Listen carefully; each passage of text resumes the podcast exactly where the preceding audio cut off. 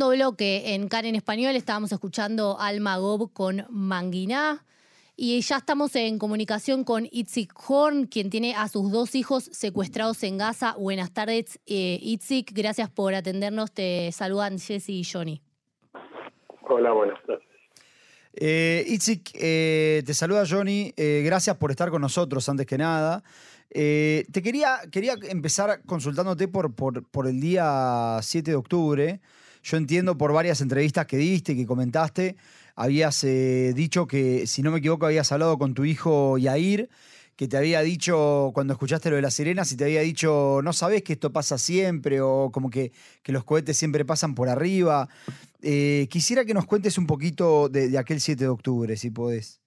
Eh, en general, con Yair nosotros tenemos ya, lamentablemente, quienes vivimos en el OTEF o cerca del OTEF, ya estamos acostumbrados a, a las sirenas y a esas cosas. Entonces con Yair ya prácticamente teníamos este, una especie de ritual que sonaba la alarma y yo le escribía o le hablaba para preguntarle si él eh, también le sonó la alarma y ya entró al refugio. Eh, ese sábado solo lo- no, no nos comunicamos por WhatsApp y él me contestó lo que me contesta siempre, diciendo, Itzi, que te estás poniendo cada vez más viejo, ya te olvidás que nosotros vi- vivimos tan pegados al, al alambrado que los cohetes nos por encima. Y eso fue lo último que supe de él, eso fue el sábado a las eh, 7 menos 20, 7 menos cuarto de la mañana. Itzik, eh, te escuché también en una entrevista que vos contaste que supiste que uno de tus hijos por lo menos estaba secuestrado en Gaza porque intentaron utilizar su tarjeta de crédito para cargar nafta, algo así. En, realidad, a los pocos días o prácticamente el día siguiente, eh, la mayoría de los teléfonos de la gente de Niroz, que fue de donde se llevaron a mis hijos, junto con otros 75 personas, eh, fueron encontrados satelitalmente, no me pregunten cómo, yo no soy experto en estas cosas, pero fueron encontrados en Janiones. Y también alguien, yo digo, no solo nos robaron a los hijos, también nos quisieron robar la plata, intentaron cargar nafta con una tar- con una de las tarjetas de crédito en, en Janiones y obviamente no, no pudieron.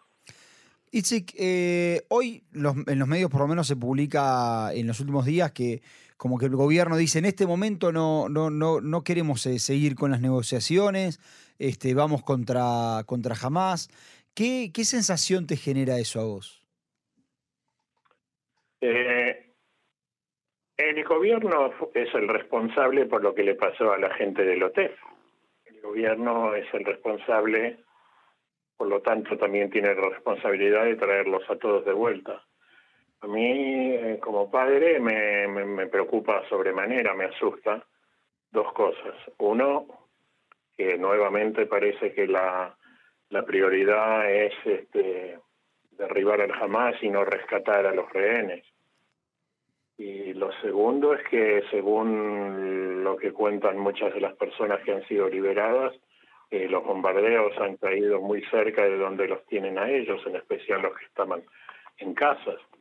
Entonces, este, todo este todo este ruido, todas estas operaciones militares, cuando es prácticamente sabido, salvo que se los hayan llevado, pero la, la mayoría de los rehenes están en Cañones, simplemente por una cuestión de cercanía. Cañones es la localidad de la franja paralela a Niroz, por ejemplo, y a los demás, en los kibutzim de esa zona.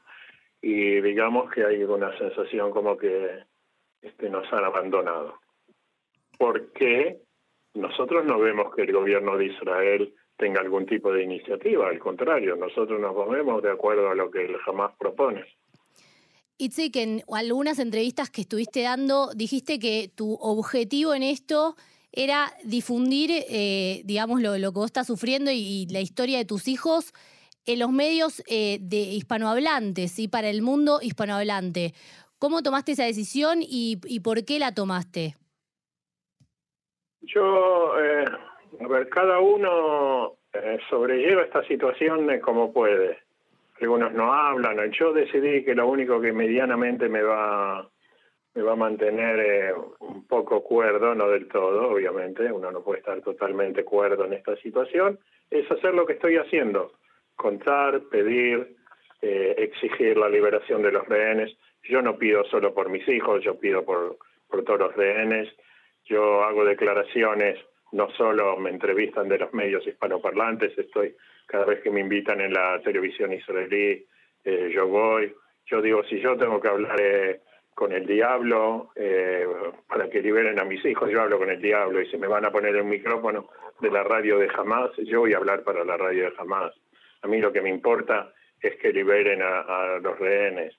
Y por eso te voy a decir que el tema de, acá, cuando uno habla cuál va a ser, vamos a demostrar que hemos triunfado, cuál va a ser la, el acorde final del triunfo. El único acorde final del triunfo es extraer a todos los rehenes sanos, vivos, y también recuperar los cuerpos que esta lacra también se llevó. Claro. Eh, ¿nos darías unas, unas palabras sobre, sobre tus hijos para quienes no, no, lo conocen, no los conocen? Yo tuve la suerte de conocer a Itán a través del Majón de Madrid eh, una persona increíble, graciosa, pero, pero no sé si nos querés contar un poquito en, unos pocos minutos sobre, sobre tus hijos. Mira, tanto yo tengo tres hijos y ahí Ramos y Aitán.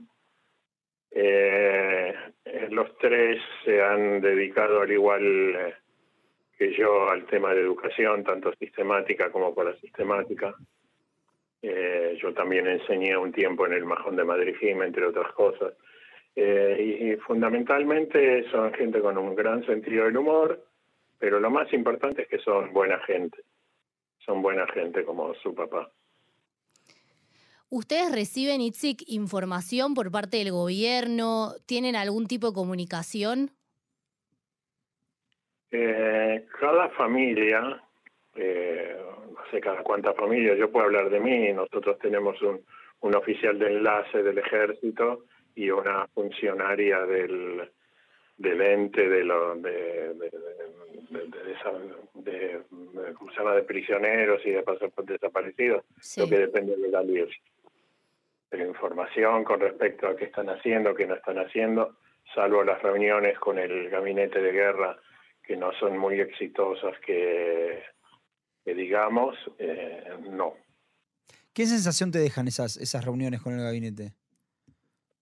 A mí en lo personal, eh, yo no fui, yo participé de una, solamente una vez de un Zoom con Gali Hirsch, pero por lo que escuché y por lo que me comentó eh, la gente, no, no es una buena sensación no es una buena sensación y por otro lado aparentemente habría algunos este eh, intereses políticos de por medio de, que quieren producir una separación entre los familiares. Eh, yo entiendo la posición de todos los familiares, cada uno quiere que su que saquen a sus este, seres queridos. En este momento eh, el tiempo juega en contra de los rehenes, el tiempo juega en contra no solo de los enfermos y de los que no reciben las medicinas, Claro. Itzik, te pido una respuesta en un minuto. Hace el viernes eh, intentaron incendiar uno de los campamentos en Jerusalén, aquí en la ciudad, de eh, los familiares de secuestrados y desaparecidos. ¿Qué, ¿Qué opinión te merece esto? ¿Qué te genera? A mí me genera el mismo, eh, lo mismo que me genera haber visto por la televisión manifestaciones, que hay gente que van y tienen el coraje o tienen el tupé de insultar a los familiares porque protestan, y porque protestan en Kaplan, y porque eh, le, gritaban dónde está la gente de Beherí. Yo creo que esta gente no tiene perdón de Dios. Y habría que meterlos presos directamente, presos. ¿Sabes qué? Presos con los prisioneros del Hamas, para que aprendan, para que vean quién es el verdadero enemigo. Claro, claro. Itzik, te agradecemos, se nos acabó lamentablemente el tiempo. Eh, te mando un abrazo enorme desde acá fuerza y ojalá que pronto puedas reencontrarte con, con y con Yair. Muchísimas gracias y espero que así sea. Un abrazo enorme. Chao.